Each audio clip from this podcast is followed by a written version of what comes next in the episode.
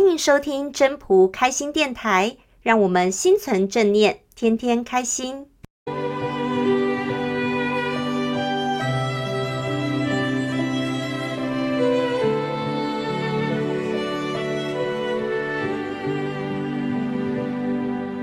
各位朋友，大家好，我是主持人 Marine。老子在《道德经》第十五章告诉我们说，古时候善于行道的人是非常的微妙玄通、深不可视的。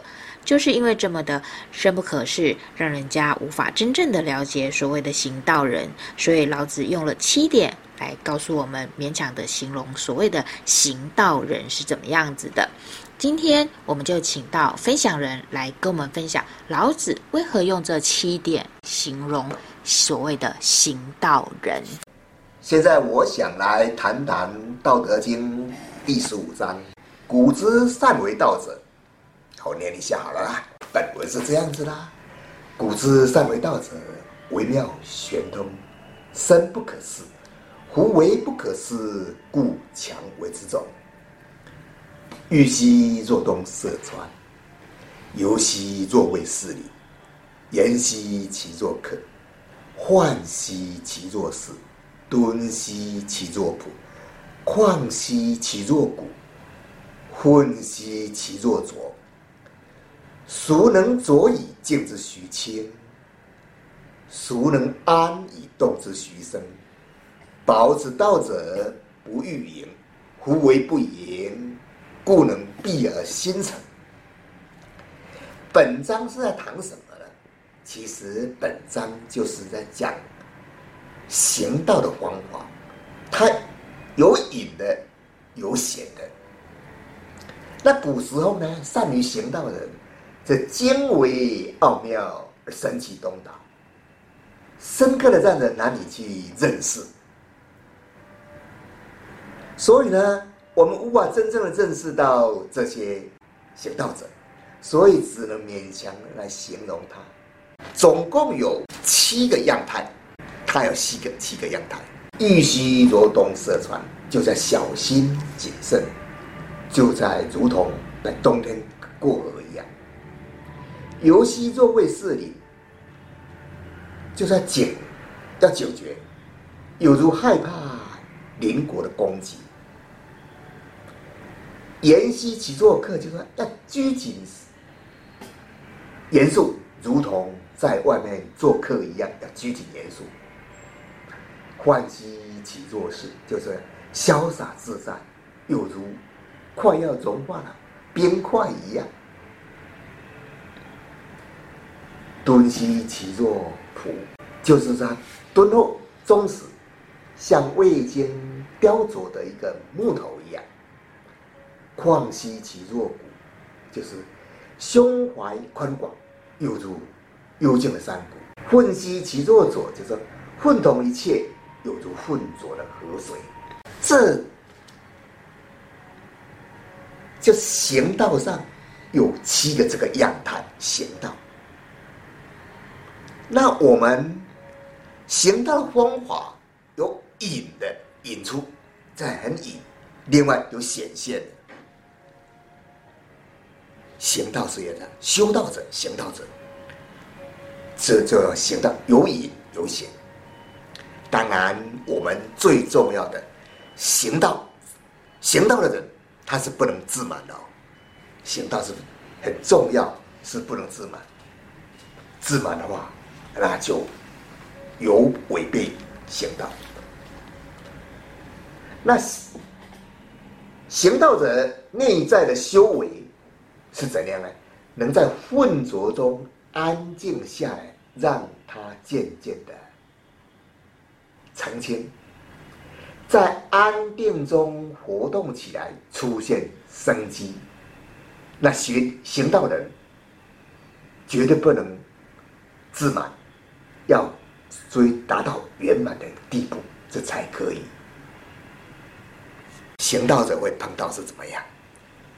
当我们做完一件事，好像又有一件事事会出来，总是没完没了。就是我们接下来做事情也是一样，啊，怎么我做完了一件事情，或者在上者教我一件事情，那怎么会又有另外这事情出来？本来人生就是这样，没有让你停下脚步的时候，真的是一件事做完，又有一件事出来，永远就是在动。道就是这样嘛，一定会动。所以我们要自我安排，向前行，一定要向前行。当没办法做事时，真的没办法做事了，人就是已经都身体也就不行了嘛。啊，说的难听一点，快没呼吸了。那你就是要回到你的原乡，你自己的家。啊，我们是但愿功德圆满嘛，那就是行到最后最后一刻。当然，这是。修道者的才有办法，一个修道人呐，啊，当然不容易。我们现在就是平常的人，要这样的学习，要这样的学习。所以说，我们最后一句也讲上，要坚守这种道，就是不能自满，因为就是不会自满。所以能够一直的去旧更新，去旧更新，也就是古之善为道者，就是这么做的。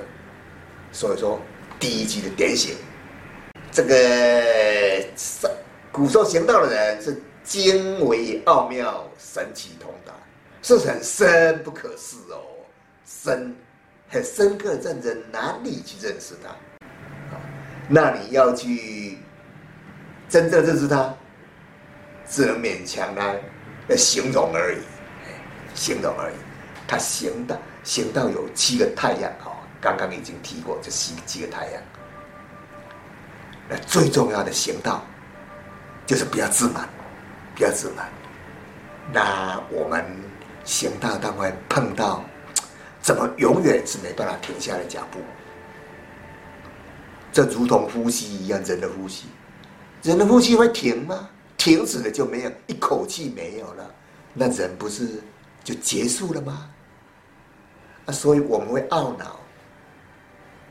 哎，奇怪，我们怎么有永远做不了事？其实人生就是这样子，一件事情你也许一分钟可以做完，也许一整天才做完一件。或者一件事最很久，也一个月才能办完一件大事，有啊，就是可是做完了，怎么又有一件事出来？我们不要懊恼，这就是运行宇宙的运行就会这样。你做一件事，就另外一件事事出来，没完没了，这就是人生。啊，做到最后一地步，最后一步。是怎么样呢？没呼吸了嘛？你还是做做安排好自己。哎，我可以的，完成我的修道之路。那最后一刻，行道了，就是结束了。我们要回家，就是要功德圆满。当然希望功德圆满，我们只能说但愿功德圆满。因为不知道自己是是不是不是功德圆满，所以说我们平常中就是要行道者，就是一定要好好去该做要去做，不违背一些方法。他有本章就有提到七个太阳，你就去行，好好的做，不要自满。那也就是说。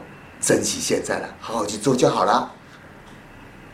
这样你就很知足了，也不用担心什么。最后一刻回家了，拜拜，功德圆满。